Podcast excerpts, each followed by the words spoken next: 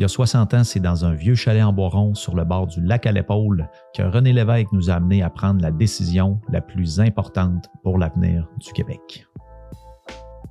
Ben, pour l'avenir, on est Québec, l'endroit qui a le plus gros potentiel de tout le nord-est de l'Amérique du Nord. C'est vraiment la clé de notre économie pour au moins les 20-25 ans qui viennent. Aujourd'hui, quel est-il ce grand potentiel? Et surtout quelle est cette clé qui nous manque pour pouvoir y accéder? C'est la question que je pose à tous mes invités. Bienvenue au lac à l'épaule. Mais tu parlais de richesse naturelle. Tu sais, les startups, ils en ont une richesse naturelle. Ouais. C'est des capacités intellectuelles. C'est ça. Donc, euh, tu sais, fait qu'il faut, il faut comme société d'arriver à valoriser les capacités intellectuelles de nos entrepreneurs innovants vous entendrez dans ce tout nouveau format Capsule potentielle au lac à l'épaule.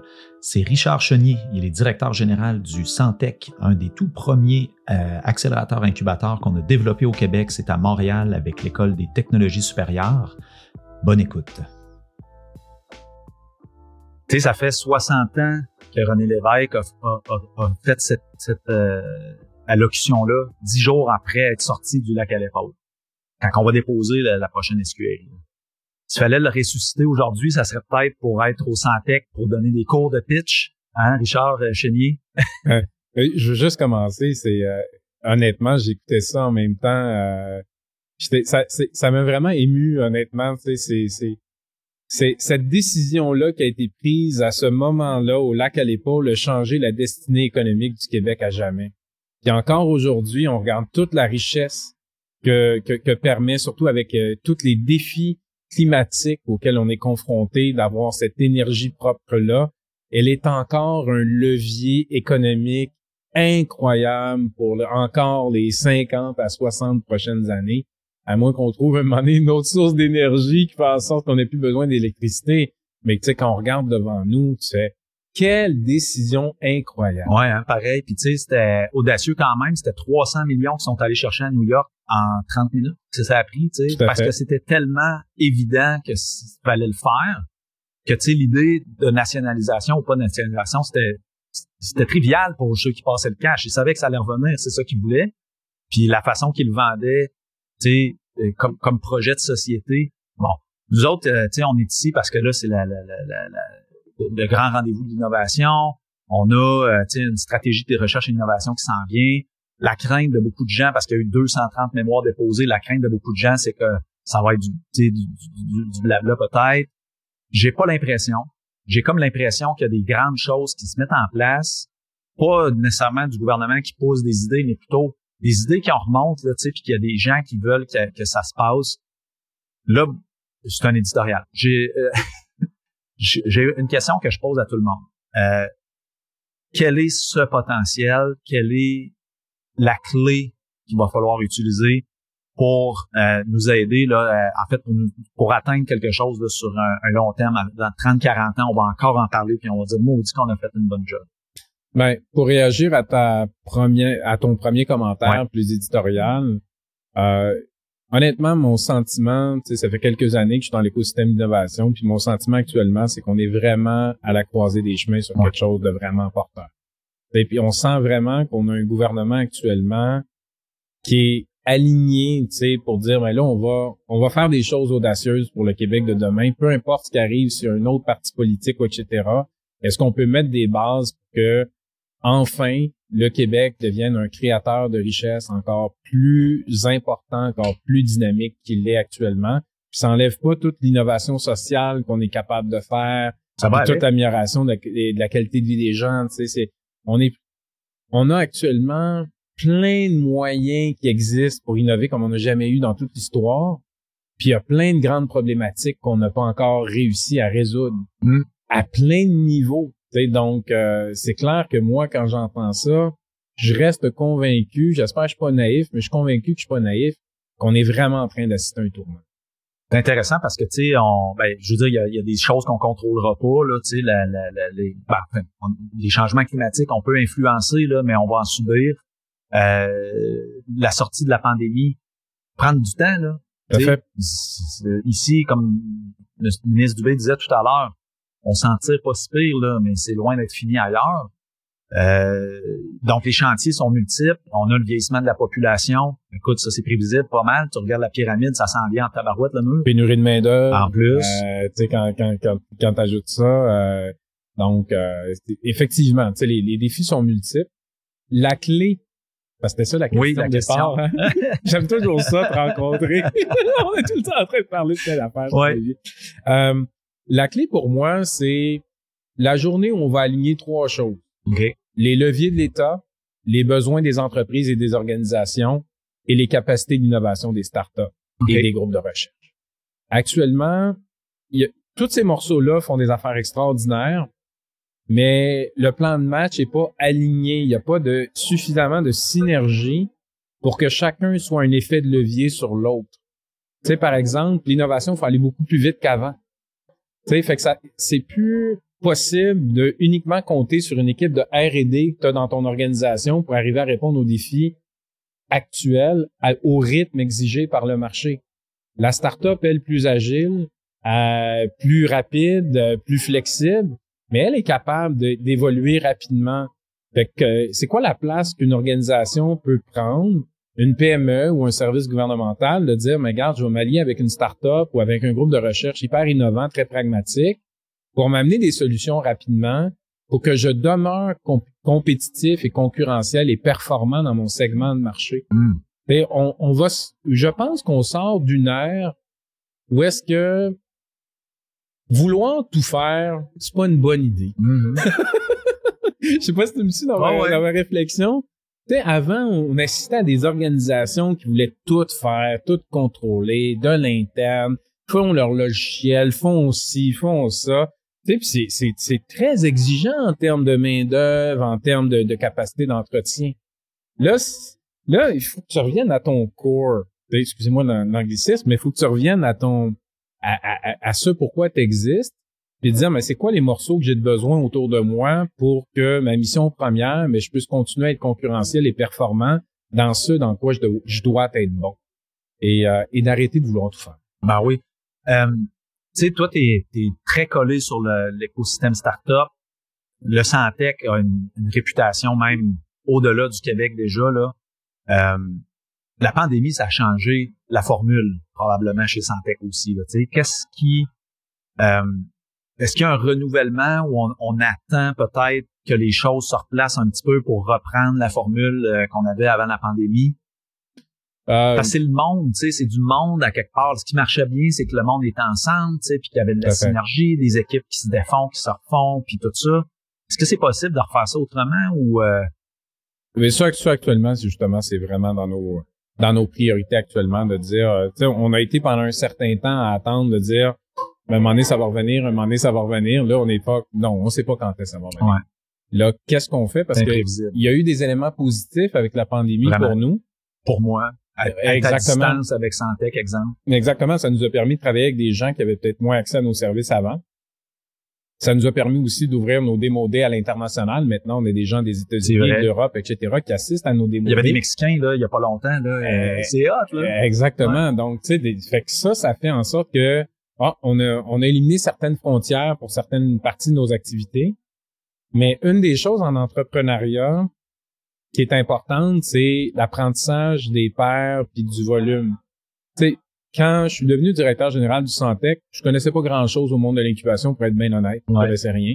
Mais on devait se réinventer. Et je suis allé voir plusieurs incubateurs un petit peu partout, tu sais, dans le monde, pour essayer de comprendre qu'est-ce qui fait en sorte que ça marche ou ça marche pas, parce que nous autres, on avait de la difficulté à cette époque-là. Euh, puis c'est pas si c'est pas si longtemps que ça, euh, il y a cinq ans à peu près. Euh, puis une des choses que j'ai appris, c'est quand tu veux un écosystème d'innovation et d'entrepreneuriat dynamique, il te faut un haut volume de personnes dans une petite densité Une petite cocotte. dans une grosse densité. Ouais. C'est comme beaucoup de monde à un même endroit, Ouais. euh, en gros volume, parce que il y a beaucoup, il y a, il y a beaucoup de monde qui, à travers leurs projets, qui vont échouer, que ça marchera pas, mais qui vont joindre d'autres équipes, d'autres affaires, ou qui vont s'entraider entre elles aux apprentissages qu'ils vivent au quotidien. Puis ça, Mm. c'est une chose qui nous a fait très mal avec la pandémie. Euh, c'est ça, c'est l'apprentissage entre les pairs, la mm. communauté d'entrepreneurs. Euh, je pense que tu sais vivre des échecs dans un contexte de même est peut-être moins dramatique à quelque part parce que t'es pas tout seul. Puis à quelque part, des fois c'est juste dire ben oui, ça ferait plus de sens que qu'on se mette ensemble, tu sais, puis que autrement ça aurait été des concurrents qui, qui, auraient eu un winner take all, tu sais. Euh, mm. super. Et puis euh, dernière question. Euh, le monde des startups, des fois, on peut peut-être voir ça comme étant euh, si tu compares, maintenant aux richesses naturelles, si tu compares aux manufacturiers existants, aux grandes entreprises, etc., c'est quoi le poids dans l'économie? Est-ce que c'est possible de dire, regarde, passez-nous tant d'argent, tu sais, parce que de toute façon, nous autres, ce qu'on va devenir dans 5, 10, 15 ans, ça va être, comment tu fais pour te négocier ta part du gâteau, là, avec le gouvernement? Je parle de toi, mais tu sais, en, en, tant qu'écosystème, mettons, tu sais. Ouais. Mais tu parlais de richesse naturelle. Tu sais, les startups, ils en ont une richesse naturelle. Ouais. C'est des capacités intellectuelles. C'est ça. Donc, euh, tu sais, fait qu'il faut, il faut comme société d'arriver à valoriser les capacités intellectuelles de nos entrepreneurs innovants, particulièrement en technologie, parce que mm-hmm. nous autres, on est en sciences et en technologie, euh, parce que c'en est une matière première, une richesse naturelle. Absolument. Donc, euh, plus on va l'exploiter, cette richesse naturelle-là, dans le bon sens du terme, quand je parle de l'exploiter, mais plus ça fait en sorte qu'on positionne notre économie mm. parmi les leaders mondiaux, parce qu'aujourd'hui, c'est plus les ressources naturelles. Oui, c'est important, Il y en a on a tous besoin. Là. on n'a pas fini de creuser. On a coupé. Exactement. mais, mais je te dirais qu'on est plus dans l'inverse. On est en train de se poser des questions comment on peut en consommer moins. Ouais. Euh, Et pour en consommer moins, mais il faut des innovations. Ça prend la richesse naturelle intellectuel pour mm. dire mais des ressources, comment on peut en extraire moins, comment on peut les récupérer ces ressources-là, comment on peut faire les choses autrement pour éviter d'utiliser des ressources. Fait que si tu fais juste bâtir ton économie sur tes ressources, par exemple, juste naturelles, mm. même si on en a toujours de besoin, mais l'idée, c'est qu'à un moment donné, on, on peut-tu arrêter de couper des forêts? Tu sais, euh, je sais pas si c'est le fun parce que tu sais aujourd'hui depuis un matin là, on entend beaucoup parler justement du développement durable, c'est pas juste l'environnement, le développement durable, c'est humain aussi, c'est euh, l'éducation. Puis on entend beaucoup les changements climatiques. J'ai l'impression qu'il y a quand même aussi euh, ce souci-là de, préservation du moins, là, puis euh, faire attention à, ce qu'on consomme. Est-ce que, en terminant, euh, tu es aussi au Conseil d'innovation, et membre du Conseil d'innovation, quand toute la planète se dit il faut innover, comment que le Québec va faire pour être encore plus, encore mieux? Est-ce que c'est ça l'objectif? Ben, effectivement, tu as raison, c'est une course planétaire. Puis euh, tu vas être déjà scoopé sur une des parties de mon pitch demain, fin de journée. Ben, tu sais, moi, je rêve d'un Québec où l'économie locale, l'économie québécoise, va devenir un tremplin pour nos startups vers l'international.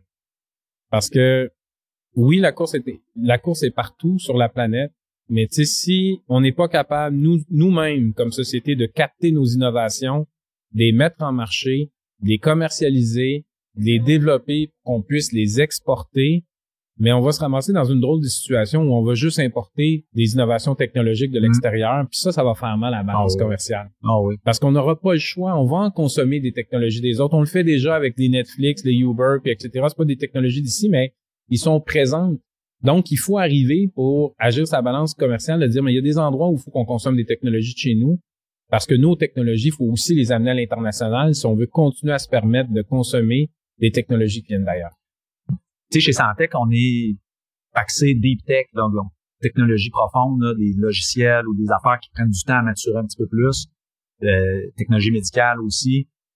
Tu sais, on écoutait tout à l'heure René Lévesque, nationalisation de l'électricité, ça l'a structuré beaucoup de choses déjà. Puis aujourd'hui, ça nous donne euh, la matière première pour pouvoir traiter la donnée qu'on dit être l'or en barre, qu'on dit être la plus grosse valeur qu'on a. Monsieur Quirion, tout à l'heure, c'est ça qu'il disait, lui, son, son point de vue sur la richesse qu'on avait. Euh, on est-tu mauditement bien préparé pour le futur en ce moment, là? Quand on regarde l'électricité qu'on a pour mettre des centres de data, là, tu sais, puis fueler le, le, calcul, puis le, cloud, quand on a, euh, tu sais, la proximité avec un très gros marché, puis pas très loin de rentrer de l'Europe, mettons, euh, quand on a de l'intelligence, sais, qu'on a une, société éduquée, avec des universités partout, des cégeps partout. Tu l'as dit, la richesse naturelle, intellectuelle.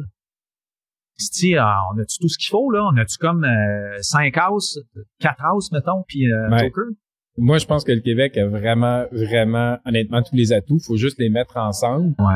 Mais je, je, vais pousser juste une coche plus loin, tu sais, puis, puis d'où, jusqu'où vont nos capacités? Tu sais, quand tu parlais, par exemple, de capacité de calcul, de serveurs, etc., aujourd'hui, la multiplication des, des, des, des, serveurs pour faire de l'intelligence artificielle, c'est un problème de climat. Ouais. Parce que ça consomme énormément de l'énergie, ça produit de la chaleur, etc. Et moi, je vois sur le terrain des solutions technologiques qui vont contrecarrer ce problème-là. Et au Québec, on a l'expertise puis le mm. savoir-faire dans des domaines comme le quantique, la microélectronique, la réseautique, etc. On a des capacités incroyables de dire, OK, oui, on a besoin de traiter de la data pour avoir encore plus d'intelligence, mais l'infrastructure sur laquelle les data transfèrent, y a-tu moyen de faire en sorte qu'elle soit verte? Mm-hmm. Parce que, tu sais, on, le sait tous, une recherche Google a un impact environnemental. On le réalise oh pas, mais on le fait. Puis l'intelligence artificielle, avec l'augmenté de l'analyse de données qu'on fait, on fait juste augmenter le problème actuellement. Donc, euh, oui, on a toutes les richesses, mais c'est pas des richesses qu'on doit uniquement exploiter pour nourrir les infrastructures actuelles. Mais on doit utiliser cette richesse intellectuelle-là aussi pour changer des paradigmes et des infrastructures qui sont existantes pour dire, mais ça, c'est peut-être pas la bonne façon de traiter de la donnée de telle façon. Mm. On est capable de trouver des alternatives qui sont beaucoup plus socialement acceptables et meilleures pour les conditions de vie de tout le monde. C'est fantastique comme conclusion. Merci, mm-hmm. euh, Richard. C'est très généreux de ta part. Puis, euh, ben, je, je, t'oblige de réussir tout ce que tu entreprends. Toi de même. Merci beaucoup, Charles. J'ai toujours un plaisir. Si vous avez apprécié cet épisode, n'hésitez pas à partager, à vous abonner ou à commenter les épisodes. C'est très important pour qu'on puisse se faire euh, découvrir sur les différentes plateformes. N'hésitez pas non plus à vous rendre à lacalepaule.québec. Vous êtes euh, dans le domaine de la recherche, vous êtes euh, dans les innovations, vous avez euh, participé dans une organisation qui change le monde. On veut vous entendre au Lac. Rendez-vous à lacalepaule.québec. Lac à l'épaule est produit en collaboration avec le Mouvement des accélérateurs d'innovation du Québec. On veut faire du Québec une nation qui est riche de son intelligence, de sa créativité et surtout de son audace. Et pour ça, il faut changer le monde. Ça se fait une personne à la fois. Aujourd'hui, c'était peut-être vous. Je m'appelle Charles-Olivier Roy.